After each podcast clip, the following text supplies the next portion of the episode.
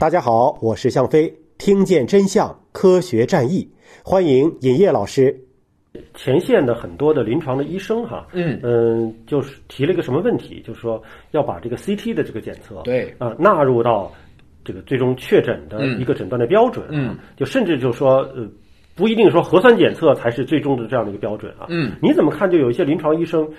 是不认可核酸的检测结果吗？还是说有什么其他的原因？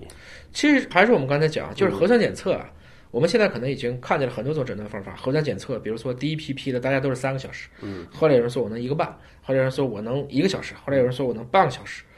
这越快就越好嘛。嗯，其实有好多部分，我们把核酸检测这个全过程，我在这里给大家说一下，大家可能更好的去理解。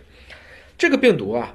它是一种嗜肺的病毒。嗯，什么叫嗜肺呢？它基本上它不会说我往血里走，我主要要往你的肺泡细胞里去走。为什么？因为肺泡这个受体是我喜欢的，我的钥匙是开得了你的锁的。嗯，还有一个它就是能开消化道的锁，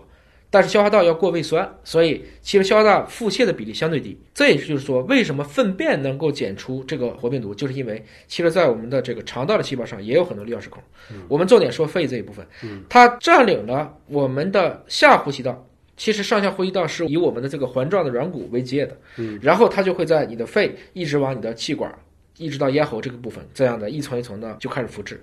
那这个过程中，我用这个咽拭子，如果在这个正确的取样，我就可以把带有这个表面的一些细胞，因为这个很多的病毒都是在这个细胞的在咽喉的细胞它已经进去了，嗯，因为这个病毒肯定是要能进到细胞里才能存活的，病毒自己是不具有生命能力的。那我如果能把它取到，我就要把这里面的所有的 RNA 提出来，嗯，因为这病毒是一个 RNA 病毒。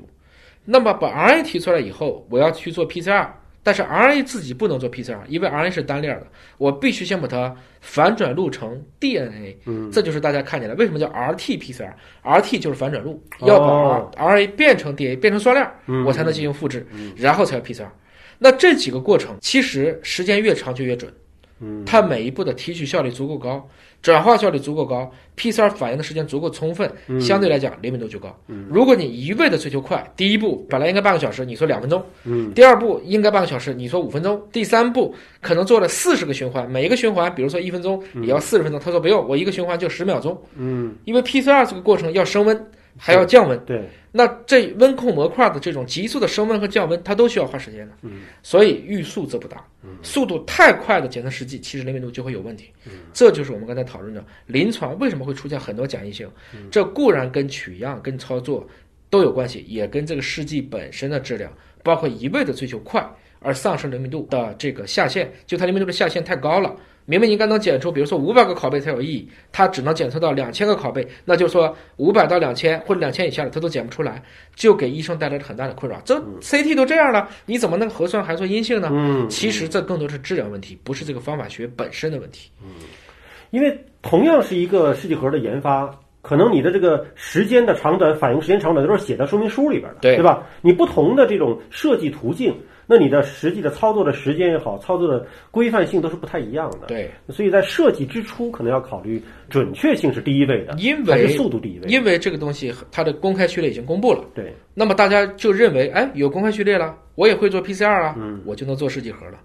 靠公开序列会做 PCR 就认为能做试剂盒的，就等于说，小飞你今天学会炒家常菜了，嗯，你也买了本菜谱，你就可以去开米其林三星了。嗯。这个想法是一样，它有太多 know how 的东西，嗯，也就是说，这家兰州拉面馆，嗯，它过了这么多年，人家拉的面为什么劲道？嗯，它里面一定有一些自己独特的可能配方，就加点这个东西，这个面可能就拉的特别长，这个叫 know how。这没有几十年的浸染，没有很多人智力的结晶，你是根本不知道，不是说你请个拉面师傅买个炉子就能够做的事儿，就是？这么理解。啊，那么医生本身有没有错呢？也没错。医生实际上他看的是一个个体的时候，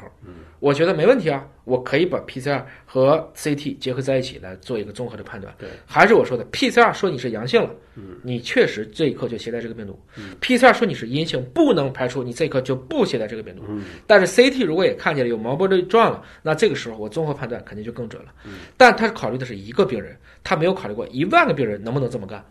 我们没有办法让一万个病人都做 CT。尤其是针对像武汉、像湖北相对比较密集的，还有很多轻症的，对还有很多这种疑似有可能是在肺部上的炎症还不明显的，对，那么但他其实可能也感染了。对，这种情况之下，用什么样的手段？这个时候你用 CT 上，可能你也看不到什么太多的肺炎的明显症状，看不见，对吧？呃，你看这其实是有一个发展的过程的。对，最早呢也是根据武汉当地的医生介绍说，最早制定的入院收治的标准是，你需要有华南海鲜市场的接触史，你同时具备发热、缺氧、呼吸困难这些临床症状，你同时 CT 影像。你还是呈现是肺炎，你才会被收治。你核酸还得阳性，对吧？就相关条件特别多。但现在随着事态的发展，随着我们的对这个认知的进步，其实已经不用这么多的衡量标准。没错，对吧？现在我们说那一万多例新增的怎么怎么增的？就是哪怕核酸检测没检测出来，它的大背景是在于今天我的床位够了，对我两万个医生上去了，嗯，还是通过中国这种举国体制，嗯一个省原一个市。十天之内能建出一张一千多张床位的，就雷神山、火神山，加上一批专家、一批白衣天使都扑上去了。